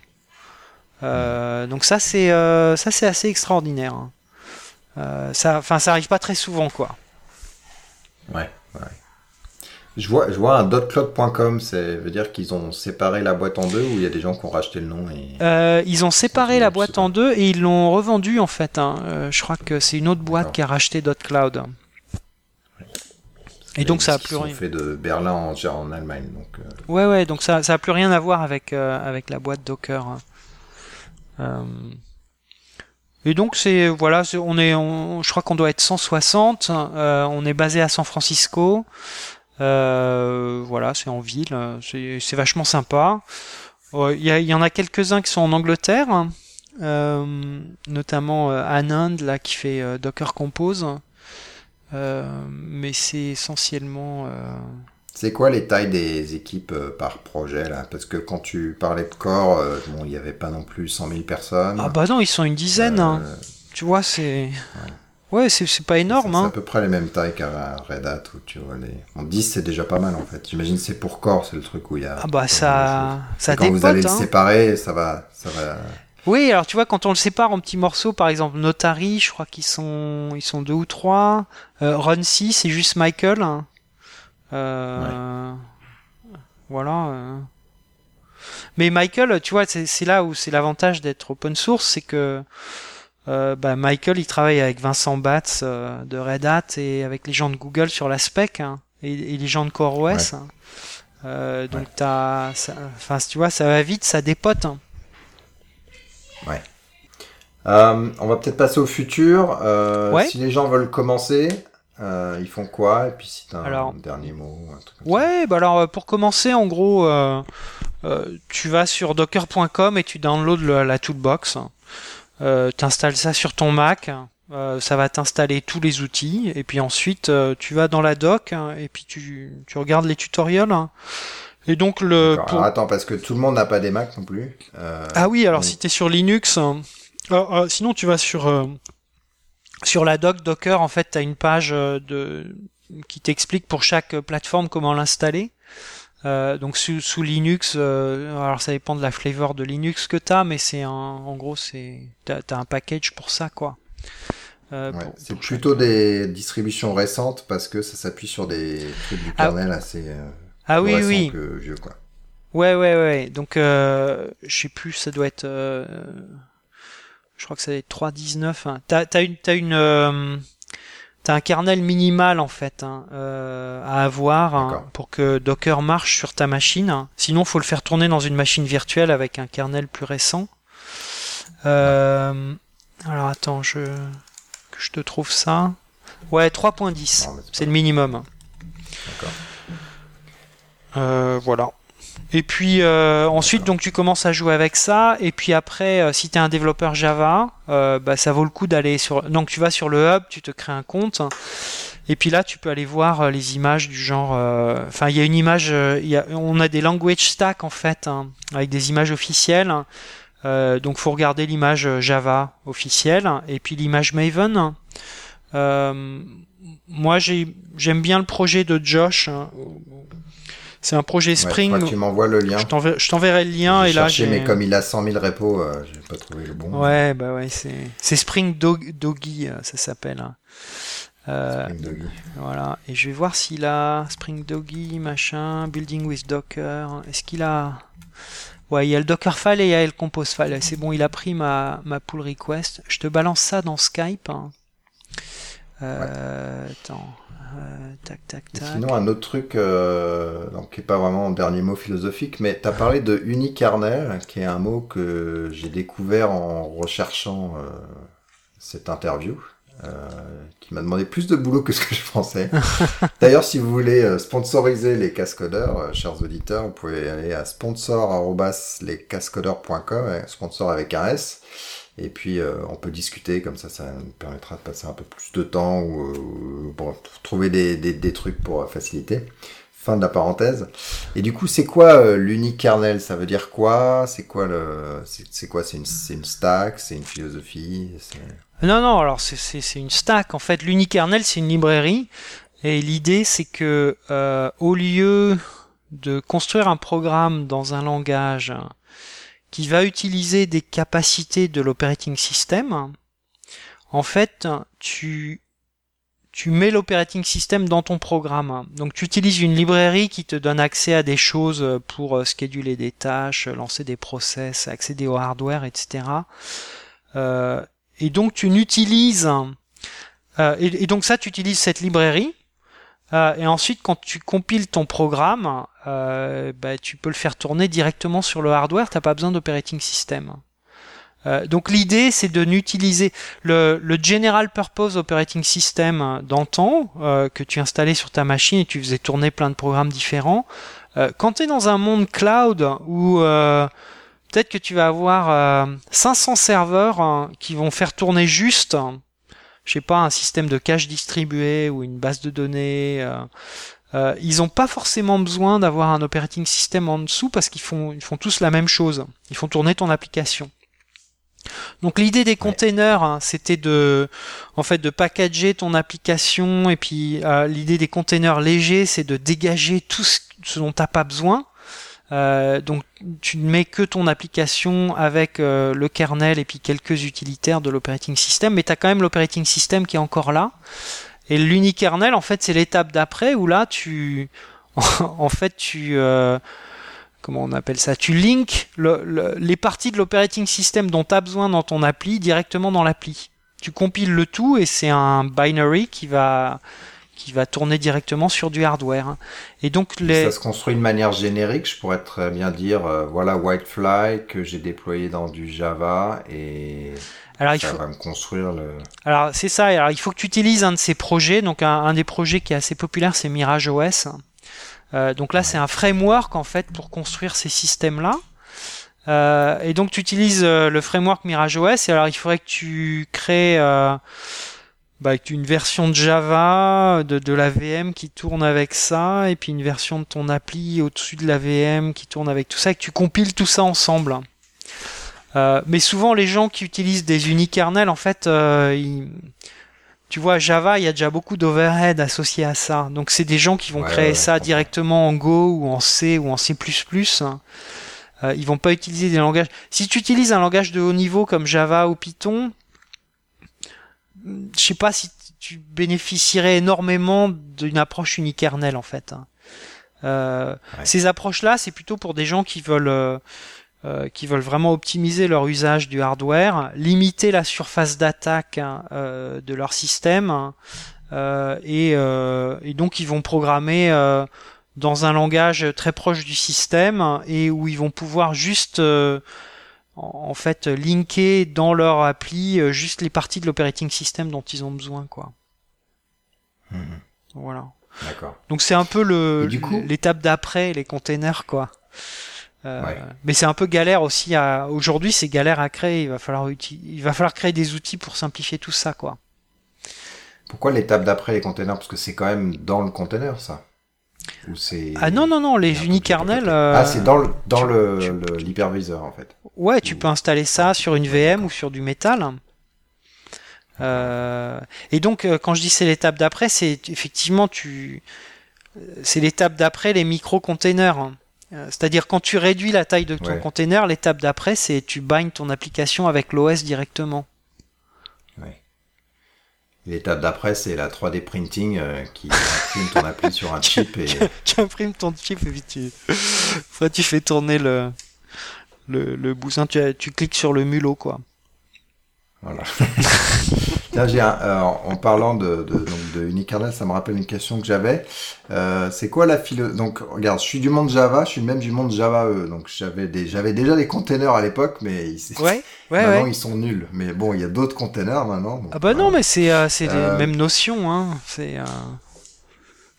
C'est quoi la philosophie Est-ce que c'est j'ai un container qui s'appelle euh, Wildfly et puis après donc j'ai ce container là et puis je vais utiliser les outils Wildfly pour déployer l'application sur ce container là ou alors c'est vraiment j'essaie de packager le truc entier et c'est euh, l'application euh, qui qui est qui sera pré-déployée entre guillemets dans, dans le container. Ouais, alors tu, tu en fait tu peux faire les deux. Euh, donc aujourd'hui, effectivement, ton, tu prends ton container Wildfly et tu vas utiliser les outils Wildfly pour déployer ton appli dessus. Euh, le truc, c'est que là, vers là où on va, en fait, c'est tu packages tout dans un container et donc tu aurais l'app server plus l'appli euh, déjà déployée.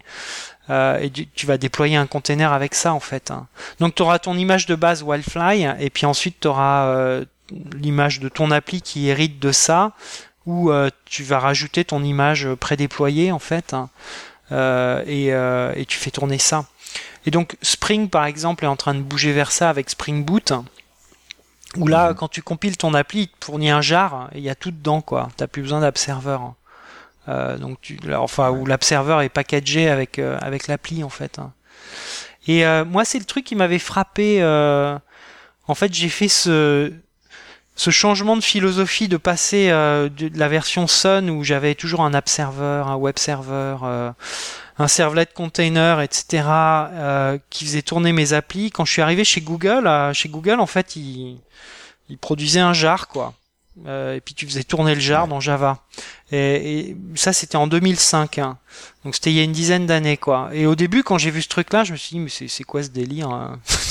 pourquoi, pourquoi Il est où mon app server, quoi euh, et puis en fait, euh, au fur et à mesure, je vois que l'industrie est en train de bouger vers ce genre d'approche.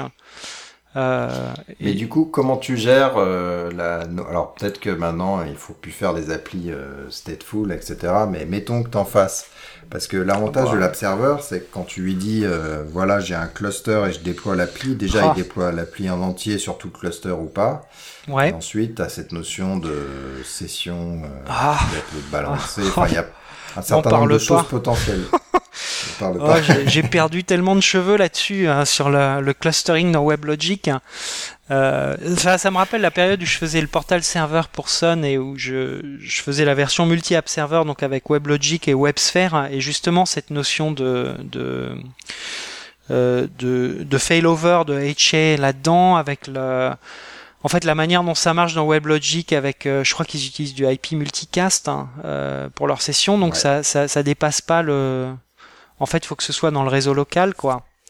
Euh, donc dès que tu déploies ça dans un cloud ou dans un endroit où tu as plus d'un réseau, ça passe pas, quoi. Euh, donc ce genre d'approche en fait était bonne en 2000, hein, je dirais 2000, 2005. Hein. Aujourd'hui, en fait, quand tu déploies des applis en prod dans des environnements cloud, alors tu peux, les clouds, l'infrastructure as a service des clouds a évolué de manière à te laisser faire ça pour faire, pour permettre aux entreprises de migrer leurs applications existantes qui leverage ce genre de choses. Euh, mais c'est pas conseillé, c'est pas des bonnes pratiques d'architecture en fait. Aujourd'hui, ce que tu fais, c'est que tu peux faire du cluster sans faire du multicast. Enfin, JGroups les, ou des librairies équivalentes, maintenant elles savent s'abstraire. Tu peux faire du unicast euh, en ayant un autre protocole qui te permet de savoir euh, qui, qui est dans le cluster. Ouais, c'est vrai. Physiquement limité avec le multicast quand même. Ouais, c'est vrai, j'ai pas, j'ai pas trop suivi en fait cette approche-là parce que après je suis passé au mode pure cloud. Hein, où là en fait euh, tu fais ton application stateless et tu utilises un service de fait un service de données. Alors il y, en a plein différents avec des caractéristiques différentes. Euh, et c'est le service de données qui va te donner euh, tes informations de session et tout ça quoi. Et du coup ton ton process hein, qui fait tourner euh, ce que voit l'utilisateur euh, peut mourir du jour au lendemain, être bougé sur une autre machine. En fait, tu t'en fiches, t'as plus cette notion de statefulness. Euh, donc, le, le, si tu fais des applications stateful, hein, il y, en a plein d'existantes, hein, effectivement, mais à mon avis, c'est c'est un mode de construction d'application, euh, je dirais, qui est en déclin. Il y, en a encore des applications comme ça, il y a des fois tu en as besoin, mais ça va être de moins en moins le cas, et de plus en plus tu vas construire tes applications de manière stateless, où tu stockes tout l'état en fait dans une, un service de base de données euh, euh qui est géré séparément en fait hein, par la plateforme. D'accord. Enfin, ça, c'est mon opinion, hein, mais. Ouais, ouais. Ok, écoute, je pense qu'on a fait euh, et, et, un tour succinct, certes, mais. va falloir couper, hein. C'est euh, long tout ça. Ah non, je, coupe, je coupe rarement, mais on va le couper en deux, mais je, je, fais pas d'édition, très peu. Bon, bah, pour ceux qui écoutent ça à la maison, euh, vous pouvez maintenant downloader le masque et la plume, histoire de vous changer les idées. c'est ça. J'avoue que j'ai eu un passage à vide à un moment où j'avais du mal à suivre tous les, enfin, tous les trucs. Mais euh, en le découpant en deux, ça sera plus facile à, à avaler, je pense. Ouais, et puis je t'enverrai mon slide share où j'ai un, enfin dans les présentations en fait j'ai mis pas mal de liens euh, vers tout, euh, tous les trucs dont on a parlé aujourd'hui en fait. Euh, D'accord. Donc c'est une version un peu plus, un peu plus graphique hein, de tout ça. Ok, un mot de la fin ou pour Ouais, bah, un mot de la fin, c'est euh, moi, enfin moi ce que je raconte toujours dans mes talks en fait, c'est que ce, ce qui m'a attiré en à faire de l'informatique, c'est que quand j'étais petit, je lisais de la SF et euh, et je m'attendais à ce qu'on à ce que quand je sois vieux, c'est-à-dire aujourd'hui, euh, euh qu'on ait des voitures volantes et des robots intelligents et qu'on puisse prédire l'avenir euh, grâce à la science. Hein. Et en fait, enfin tu vois, on se retrouve avec des Là, avant de commencer ce podcast, euh, j'ai mis 10 minutes à trouver un casque euh, qui se branche bien sur mon ordinateur. Là, euh, mon téléphone est pas mal, mais c'est un peu stupide en fait. Hein. Et donc, en fait, j'étais très déçu par l'évolution. On a eu une évolution technologique géniale au niveau hardware. Hein. Les, les, machines qu'on utilise sont un milliard de fois plus puissantes qu'il y a 40 ans. Euh, mais en termes de software, en fait, ça n'a pas suivi. Et ce qui bloque, c'est la productivité du développeur hein, pour créer des applications vraiment intelligentes.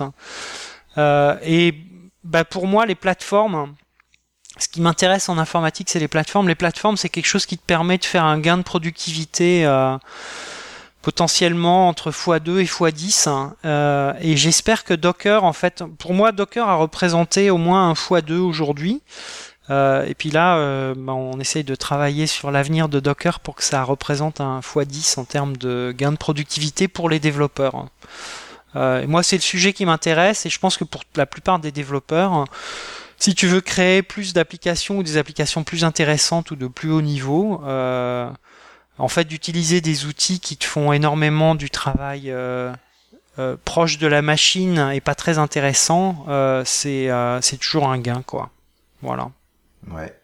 Mais tu vois, euh, je suis, je suis d'accord avec toi où on se dit, bah, la productivité du développeur entre le moment où j'ai commencé et, maintenant, elle n'a pas non plus été euh, massivement meilleure, mais je trouve que ça a été plutôt dans un sens euh, orthogonal, c'est-à-dire que euh, l'avènement euh, du, bon, du téléphone portable d'abord, mais surtout de l'internet, du fait qu'on puisse s'appeler, se parler, on, on aurait même pu se voir à deux, mais voire même à, à un groupe, ça a ouvert des possibilités de d'interaction euh, inégalées, quoi, sur lesquelles on pouvait, Ouais. quand on est né ou qu'on avait 10 ans, ou nos parents, on pouvait même pas imaginer, quoi. Mon Ouais. père, il, il avait toujours une secrétaire, quoi, donc. euh, Ouais, ouais, ouais, ça je suis d'accord, hein, c'est vrai. donc, et, et quand tu regardes le développeur, euh, euh, ouais, il y a encore plein de choses à faire, mais alors déjà, Internet, ça a un peu changé la vie parce que à l'époque, on lisait des bouquins, puis quand on s'était pas écrit dans le bouquin, ben, on était mal. les API, euh, elles étaient imprimées à la fin du bouquin, ça prenait deux tiers en annexe. Donc ça, ça a été révolutionné. Ouais. Euh, Il y, a- il y a des couches qui sont à très haut niveau, du coup ça fait peur parce qu'on sait plus. Euh, On sait plus ce qu'il y a en Enfin, dessous, c'est, quoi. Je pense difficile d'appréhender, mais en même temps, pas- je dirais pas en trois clics, mais en, en peu de travail, on fait des choses qu'on qui auraient demandé un, un truc fou avant. Donc je j'ai un peu ce côté, euh, j'ai, j'ai deux, euh, tu sais, deux petits, un ange, un démon euh, sur chacune des épaules qui me dit mais si regarde tout ce qui est arrivé et versus aussi ta vision à toi qui dit le, un peu la déception quoi. Là, mais ça Ouais. me prend encore x temps de faire. Ouais, il y a énormément de boulot encore. hein. Tu vois, il y a, y a plein de choses à améliorer. Moi, c'est- quand, quand je code, hein, je suis régulièrement frustré par des choses euh, qui me frustraient déjà il y a 20 ans, quoi. Euh, les machines devraient faire plus UI. de travail pour nous. Ouais, ouais, c'est la, bah, c'est la UI, mais c'est tout un système, tu vois. Euh, le, le UI est représentatif de ce qu'il y a en dessous et ce qu'il y a en dessous devrait mieux me comprendre. Et moi, j'aimerais arriver à un état où on peut décrire notre intention en fait et l'ordinateur ferait beaucoup Ouais. plus de travail. euh. Écoute, ouais. Moi, je parle à Siri et il me comprend pas souvent. Alors, c'est ça, c'est exactement ça. Donc il y, y a encore plein de boulot à faire pour améliorer, euh, en fait, pour faire des applications plus intéressantes et de plus haut niveau. Et pour faire ça, il faut passer moins de temps à, euh, bah, à construire le build system, euh, à être sûr que ça compile, euh, à faire des tests généralisés, etc. Euh, ça reste sûr une fois qu'on l'a déployé. Voilà. Versus avoir un mec dédié. Voilà, c'est ça, tu vois. Mm. De automatiser beaucoup plus de choses. Et on en est qu'au début là, hein. il y, y a plein plein de choses à faire. Et, et cette notion d'application distribuée où tu vois, il y a 20 ans, on construisait nos applications, euh, ça marchait sur un serveur, éventuellement on en mettait un deuxième. Euh, bon, au fur et à mesure, on est arrivé à justement ces, ces histoires d'app serveurs euh, qui faisaient du HA avec de- de- des sessions distribuées, etc. Et puis on est arrivé au système à la Google où là, tu as, 10 000 process euh, dans plusieurs data centers euh, qui te rendent un service. Euh, où là, euh, là, il faut faire de l'informatique distribuée et tout le monde va pas implémenter Paxos à la main, quoi. Euh, et donc le fait d'avoir des, des primitives et des choses qui te rendent ça plus facile, euh, bah, c'est euh, c'est une valeur énorme. Euh, et ça, ça va permettre de généraliser l'informatique distribuée. Et aujourd'hui, en fait, le, ce qui va permettre vraiment aux gens d'innover, c'est tout le hardware qui est en train de se connecter à Internet. hein. Euh, mais programmer Internet, hein, aujourd'hui, c'est pas possible. Chaque différent type de hardware a une plateforme différente. Euh, donc là, il y a vraiment quelque chose à créer. Euh, chez Docker, ce qu'on essaie de créer, en fait, c'est une couche qui te permet de programmer l'Internet. Ouais. Oui. Ça me rappelle le slogan de Sun, euh, nous sommes le point de point .com. C'est c'est bien. Non, mais c'est bien d'avoir un. Je préfère un mojo moi que les que les, les mission statements. Euh, le vôtre est court, mais Ouais. euh, mission statement en général c'est un paragraphe où tu synergises euh, Oh, tu comprends rien, ouais. les, les voilà. Mais les Mojo ou les motos, ou je sais pas comment Ouais. ils appellent. Ouais, ouais, s'appelle, les je motos, trouve ouais. ça euh, beaucoup plus puissant euh, là-dessus. C'est dur à trouver parce qu'évidemment, on a 5, 7 mots maximum. Mais... Ouais, et puis le point dans .com, euh, c'est- quand il y a eu le .com bust, euh, c'était- c'était pas terrible. Ouais, c'est ça. On fait du point net aussi. euh. oui, mais ça capturait beaucoup de choses en fait. Ouais, ouais, ouais. Ça capturait Ah. beaucoup de choses. À la montée et à la descente. Ah là, ouais, ouais, bah, vous avez, Sun a été lié à, à cet univers-là. Ils ont pas réussi à, À en sortir, ouais. à repasser la vague vraiment, mais bon. Alors que c'est dommage, tu vois, tout un tas des technos dont on parle aujourd'hui, là, euh, c'était, c'était dans Solaris, en fait. hein. Euh, Enfin, les, Ouais. so- les Solaris Zones, ZFS, euh, euh, tous ces trucs-là, en fait, sont en train de... de des, des équivalents qui ont été portés sous Linux euh, sont en train de, de réinventer comment on fait le cloud hein, aujourd'hui. Oui, mais comme tu disais, même les LXC, ils étaient là depuis un. Voilà, il y a- on a parlé de. Tu, as dit, il a démarré en 2013 du coup, hein, Solomon. Ouais, 12 ou 13 quoi. ouais, ça, ouais. Eh ben, il a fallu 5 ans, euh, 6 ans, euh, avant Ouais. que le LXC euh, il soit euh, utilisable. Il a fait le Apple du LXC, quoi. Il l'a Ouais, rendu exactement, ouais. Ouais, comme- tout à fait. Comme MongoDB, packaging. Ouais, MongoDB, bien, euh, exactement, ouais. Ouais, Je crois que c'est un bon, euh, c'est un bon parallèle. hein. Bon, il y a ma femme qui est arrivée, donc Bon. euh, elle va taper dessus. Désolé. hein. Non, mais c'est marrant parce que c'était euh, avant ton petit déjeuner, et puis je pense quasi, quoi. Voilà, je vais Et là, aller est déjeuner bientôt là. à ton hein. déjeuner. Ouais, ouais, c'est c'est exactement ça, ouais.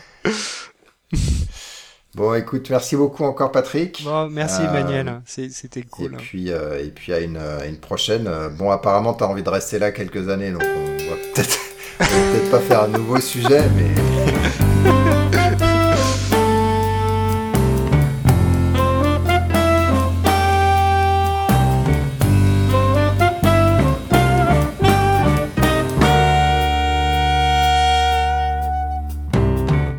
Le thème musical est le thème numéro 3, gracieusement offert par podcastem.com. P-O-D-C-A-S-T-T-H-E-M-E-S.com. Le logo a été dessiné par Nicolas Martignol, alias le Touilleur Express. www.touilleur-express.fr